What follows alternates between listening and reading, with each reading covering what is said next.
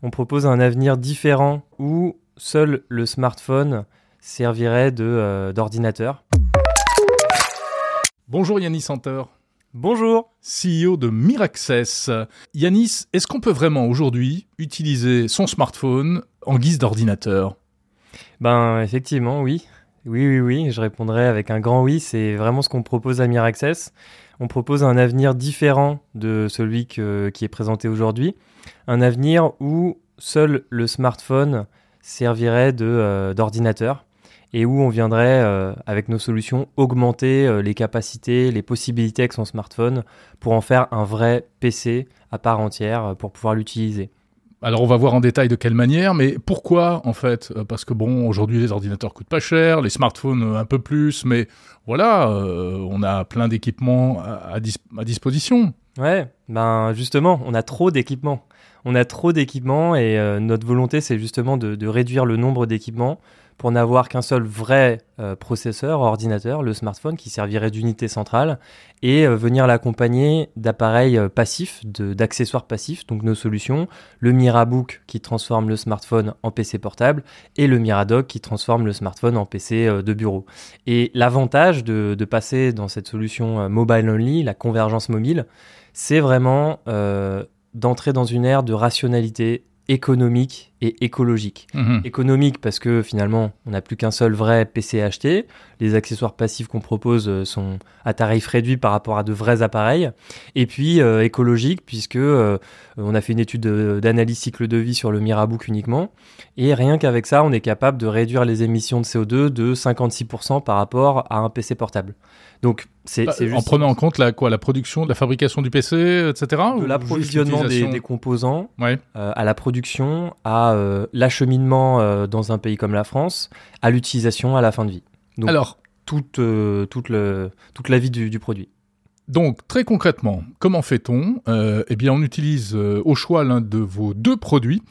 le premier, sur lequel vous, à partir duquel vous avez, vous êtes lancé dans l'aventure.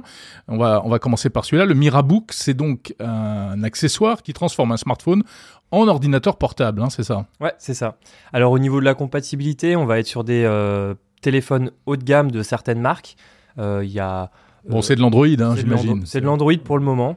C'est des téléphones avec de l'USB-C 3.0, donc le, le, le, connecteur le plus le plus cher forcément pour les constructeurs, mais le plus abouti.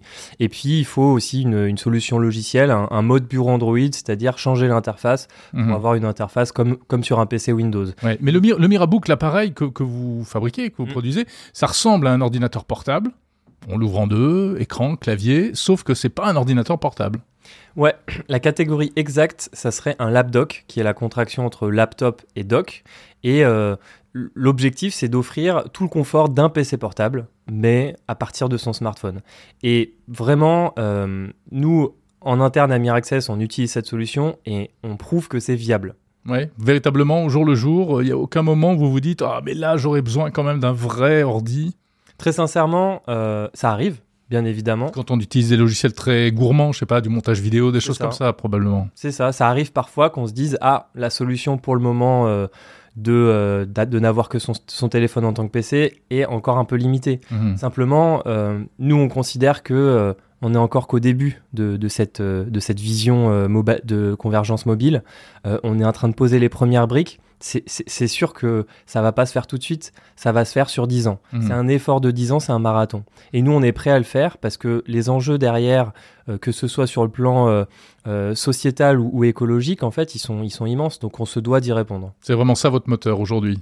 Ouais, je pense que très franchement, le, la vision actuelle d'avoir plein d'appareils, c'est devenu obsolète. On arrive à des, à des puissances sur smartphone qui sont quand même assez dingue quoi. Euh, moi j'ai un smartphone avec 12 Go de RAM, c'est un haut de gamme certes, hmm. mais le haut de gamme d'aujourd'hui et avec de l'accélération graphique, avec tout ce qu'il faut, du stockage. Euh. Bah, je crois qu'un smartphone haut de gamme aujourd'hui est équivalent à, à 10 fois une PlayStation 3 en termes de puissance graphique, hmm. par exemple. C'est un comparatif. Mais on a des smartphones qui sont plus puissants que des PC portables qu'on achète à 500, 600 euros. Donc il faut véritablement valoriser cette puissance et en faire quelque chose parce que sinon c'est déjà c'est de l'argent gâché quand on achète un téléphone à 1000, 1500, 2000 euros pour juste jouer à Candy Crush et puis aussi c'est ah ça sert pas qu'à ça quand même c'est un gâchis de puissance Bon, on en connaît des gens qui ont des super téléphones dernier cri qui en font pas grand chose parce Mm. qu'ils n'ont pas, euh, ils ont pas la, la Bah possibilité. oui, c'est- c'est-à-dire que ne serait-ce que dès qu'il y a à faire, je sais pas quoi, de l'Excel, du PowerPoint, etc., hop, on passe sur euh, plutôt sur l'ordi.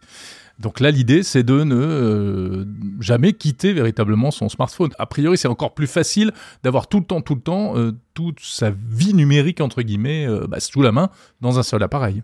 Ben, le seul appareil qui, qui n'est jamais éteint, c'est le smartphone. Notre PC portable, on va l'éteindre. Hmm. La tablette aussi, hein, on l'éteint quand même quand elle a plus de batterie. Mais le smartphone, c'est toujours un appareil qui est constamment allumé, constamment dans notre poche ou à proximité, parce que véritablement, il y a notre vie numérique dessus. Ouais. C'est et, et donc là, on offre la possibilité de d'étendre, de ouais, on offre une continuité en fait dans l'utilisation. Euh, là, sur les dix dernières années, les les usages sur PC portable ont été drastiquement réduits. Avant, on allait sur les réseaux sociaux sur notre PC portable, hein, Facebook, euh, il y avait quoi d'autre, Twitter, tout ça, tout ça. Aujourd'hui, euh, on y va sur notre smartphone. Plus personne n'y va sur PC. Euh, c'est pareil pour euh, regarder des séries. Aujourd'hui, les gens ils regardent des séries sur des smartphones. Et, et là, on offre vraiment la possibilité de d'augmenter le smartphone pour en faire un PC portable et donc d'avoir une, une espèce de- d'appareil ultime. Et la complémentarité avec le cloud, elle est établie puisque avec le smartphone et nos solutions Mirabook, Miradoc, on a un thin client, on a un client léger. On Ah. est sous Android, on, on est capable de faire des choses, euh, des, des- des usages légers. En revanche, le cloud, avec des services comme Shadow, comme Citrix, comme VMware, ben, va offrir une vraie complémentarité de puissance et de système d'exploitation pour aller utiliser des, des Photoshop, des euh, Illustrator, euh, des logiciels voilà lourds sur un système d'exploitation qui le permet et avec un PC beaucoup plus puissant puisque on est sur euh, euh, une grosse carte graphique, un gros processeur que n'atteint pas encore le smartphone. Si, si on se connecte par exemple à Shadow, c'est ça que vous Voilà. voulez dire. Voilà, Shadow, donc l'offre de cloud, euh, on les a reçus d'ailleurs dans, dans Monde Numérique. Euh, ok, Yannis Center, euh, Miraccess. Donc évidemment, il y a l'aspect logiciel dont vous venez de parler. Il y a aussi l'aspect hardware. Côté hardware, on a parlé de Mirabook, donc cette station d'accueil qui transforme votre smartphone en laptop, en ordinateur portable. Et puis, vous avez annoncé au CES de Las Vegas, c'est ça votre au mois de janvier 2023, un nouvel accessoire qui permet cette fois de transformer le smartphone en ordinateur de bureau. C'est ça. Nous, on imagine un avenir où on a des Mirabook, des Miradoc à peu près de partout. Euh, on a euh, un Miradoc euh, au bureau, on a un Mirabook chez nous, on a un Mirabook euh, euh, qu'on peut trouver dans un café, dans un espace coworking, Ça fait beaucoup de hardware là pour Dans le coup, les- ça fait beaucoup de matériel. dans les gares, dans les aéroports. Et en fait, Ouais. tous ces appareils passifs, ils seront mutualisés. Donc, je vais me déplacer avec mon smartphone de chez moi à mon bureau, je vais docker mon téléphone à mon bureau. Ensuite, je vais aller dans un café, euh, je vais utiliser un Mirabook. Ensuite, je vais aller à l'aéroport pour prendre mon avion, je vais emprunter un Mirabook. Et donc, là-dessus, on permet de finalement faire un peu comme, comme le- les trottinettes, les trottinettes, sauf Mhm. que on va euh, avoir des du, appareils du free floating de, de, de- Exactement. Et, Ouais. et sauf que euh, là-dessus, on pourrait, euh, on pourrait avoir un impact quand même écologique assez, assez fort, puisque euh, les gens ne posséderaient plus de PC portable à part entière. La vision, c'est ça. C'est euh, on achète un smartphone qui en plus durera plus longtemps parce qu'il dure de plus en plus longtemps. hein, les smartphones, on peut Mm. aller jusqu'à- jusqu'à 5, 6 ans et euh, et puis on s'en tiendra à ça. Parlez-moi un peu plus du, du, du- du- de l'accessoire euh, qui permet donc de se brancher sur un écran, un clavier, une souris sur son bureau. On l'a essayé, je l'ai essayé là euh, à l'instant euh, avant de commencer cette interview. Ça a l'air de fonctionner super bien. On branche une alimentation, on branche un câble HDMI relié à un écran, on appaire un smartphone, on une souris un clavier, hop, on a un ordi en fait. Ouais, exactement. Le Miradoc, c'est euh, la docking station, la station d'accueil ultime pour son smartphone, Mm. si on veut travailler, si on veut se divertir avec. Euh, bref, si on veut le connecter à un écran, et, euh, et il possède tous les connecteurs dont on a besoin. Donc, il a 4 USB-A, il y a euh, un port Ethernet 1 giga, donc c'est euh, ultra rapide pour qu'on puisse euh, utiliser des services comme Shadow, justement, euh, de manière confortable. Bien sûr, il faut avoir la connexion derrière, mais au moins le, le dock le supporte et le téléphone aussi. Euh, et puis, on a la possibilité aussi d'avoir deux sources. Donc, on va brancher son smartphone à l'avant et à l'arrière, euh, avec un connecteur USB-C, on va pouvoir connecter euh, un PC, un smartphone, enfin un autre appareil, une Nintendo Switch pour l'afficher euh, en deuxième source. Et il y a un bouton sur le Miradoc. Quand on appuie dessus, quand, quand on appuie dessus, on change de source. Donc vous avez passé un, un- enfin, vous avez un- une relation privilégiée, on va dire, avec Samsung, qui a adopté votre solution. Ouais, c'est ça. Samsung, ils ont sorti une docking station de la même manière en 2017, en 2018. Euh, bon, ils ont arrêté de faire des, docking stations, donc il y avait vraiment un manque pour les utilisateurs de, de, la solution DeX, donc qui permet de transformer son smartphone en PC au niveau de l'interface. Et donc il y avait un manque. Euh, nous, on est venu euh, déjà offrir un, un, accessoire qui permet de, de, transformer le smartphone en PC, le Mirabook, et donc d'apporter de la valeur ajoutée sur euh, leur solution. Et aujourd'hui, on vient en quelque sorte euh, remplacer la docking station qui n'est plus, hein, la, deck station, mmh. pour euh, de la même manière venir compléter l'écosystème et offrir toujours plus d'expériences nouvelles aux utilisateurs pour retrouver de la productivité, du confort d'utilisation avec son smartphone. Donc Samsung le propose euh, en tant qu'accessoire pour euh, sa gamme de smartphones haut de gamme. Il euh, n'y a pas que Samsung dans la vie malgré tout. Est-ce que le Miradoc fonctionne avec d'autres marques de smartphones alors nous, on est partenaire avec Samsung, donc je vais me faire taper sur les doigts, mais oui, il, y a, il y a des marques comme Motorola, comme Crosscall en France, comme Huawei, Xiaomi, qui, euh, qui ont des équivalents à, Samsung Dex. Et qui du coup, à chaque fois, apportent leur couche logicielle, parce que si je branche simplement mon smartphone sur un écran, je vais avoir un écran tout pourri, il faut bien le dire. Je vais avoir mon smartphone. Et voilà, je vais avoir, oui, je vais avoir mon smartphone qui n'est pas adapté. Donc chacun de ces constructeurs offre la surcouche logicielle qui euh, transforme véritablement le smartphone en ordi. Ouais, c'est ça. C'est ça. Euh, alors derrière, c'est de l'Android. Ça reste de l'Android, oui. C'est pas du Windows. C'est pas du Windows. Windows, il viendrait euh, bah, avec les solutions cloud dont on parlait tout à l'heure. Ouais. Donc euh, forcément, je peux pas installer le logiciel Windows. Et non, pas encore, pas encore. Mais je peux accéder à tous les services en SaaS sur le web qui existent aujourd'hui, qui sont quand même de plus en plus nombreux. Oui, oui. Après, Android est le système d'exploitation le plus utilisé dans le monde aujourd'hui. en mobile. En mobile, oui. mais de manière générale, pour le travail, effectivement, euh, c'est euh, il y, a des incompatibilités. Euh, nous, on, on, a beaucoup travaillé en B2B, bah, notamment avec Samsung en tant que partenaire, et on a vu beaucoup de, leads qui, qui ont transformé leur infrastructure logicielle en Windows en, en, logiciel Android, qui ont, mmh. qui ont vraiment rendu cette compatibilité possible pour utiliser le smartphone. D'autres s'y sont essayés avant vous. Euh, Google, les Chromebooks euh, de Google, c'était un peu la promesse de euh, d'avoir très peu d'intelligence localement, tout dans le cloud. c'est pas franchement une réussite, en tout cas en Europe, ça prend pas quoi. Aux États-Unis, ça prend beaucoup les Chromebooks, mm. notamment dans le dans le milieu de l'éducation. en Europe, effectivement, ça ne prend pas. le Chromebook se veut comme un, un client léger. Mm-hmm. et je vais vous raconter une anecdote. Hein. D'ailleurs, j'étais sur un salon et là, y il y avait Google qui présentait ses Chromebooks. Et donc je vais voir euh, la personne responsable sur le stand euh, qui, était en train de discuter avec son collègue. Et donc je lui dis, euh, je lui demande de me présenter le Chromebook. Il me dit voilà, donc c'est le client léger ultime. Et je lui, dis, je lui réponds non, il y a un client léger encore plus léger. Et je lui sors le Mirabook et je lui explique et il me dit ah oui, effectivement. et il me dit bah tu vois, j'étais justement en train de d'imaginer cette solution avec mon collègue ah cinq minutes avant.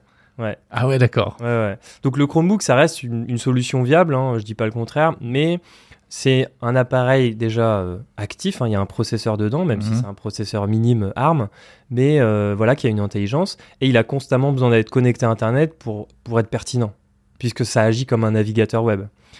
C'est pas, euh, c'est pas la vision qu'on porte. La vision qu'on porte, c'est on a un appareil, le smartphone, et on a toujours nos données sur nous, et on peut toujours faire quelque chose avec notre smartphone, que ce soit jouer, que ce soit lancer une application euh, euh, d'agenda, que ce soit euh, envoyer un, texto, un message sur WhatsApp, ou que ce soit travailler. Mhm. Yannis derrière le concept Miraccess, il y a l'histoire de l'entreprise Miraccess. Vous cumulez les difficultés. Vous êtes une entreprise française dans la tech et en plus vous faites du hardware, donc du matériel. On sait que c'est hyper dur. Euh, comment ça se passe? Comment ça s'est passé ces dernières années? Ah, Ces dernières années ont été euh, très euh, challengeantes. il, y a eu, il y a eu beaucoup d'embûches, c'est sûr. Hein, je dis pas le contraire. malgré tout, vous avez une histoire déjà assez longue. Vous avez été créé. Ça fait 7 ans. Ça fait 7 ans, d'accord. Depuis 2015, donc même ça va faire 8 ans cette année. Donc c'est bien, vous tenez, bravo. On tient. S'il y a un maître mot pour Miraccess, c'est vraiment la résilience. On est capable, on a une équipe géniale, on est capable de trouver d'aller puiser des ressources, de l'énergie quand, euh, quand on est au plus bas pour, euh, pour se relever. Et, euh, et je remercie mes équipes, je remercie d'ailleurs mes actionnaires. on arrive vraiment à, créer cette, cette atmosphère hyper saine. Et, effectivement, on, a, on est passé par toutes les, toutes les étapes en fait. Mhm que ce soit euh, euh, les moments où on n'a plus de, trésorerie, que ce soit les moments où on a on n'a pas d'actionnaire, où on n'a pas, pas d'actionnaire alors qu'on a des opportunités de dingue. Donc ouais, ça a été très difficile, mais on y est arrivé. Et euh, je pense qu'il y a très très peu de startups qui, de, qui se sont lancées en même temps que nous, qui existent aujourd'hui. Moi, j'ai j'ai beaucoup de relations avec avec des entrepreneurs qui se sont lancés en, même temps que moi. Hein.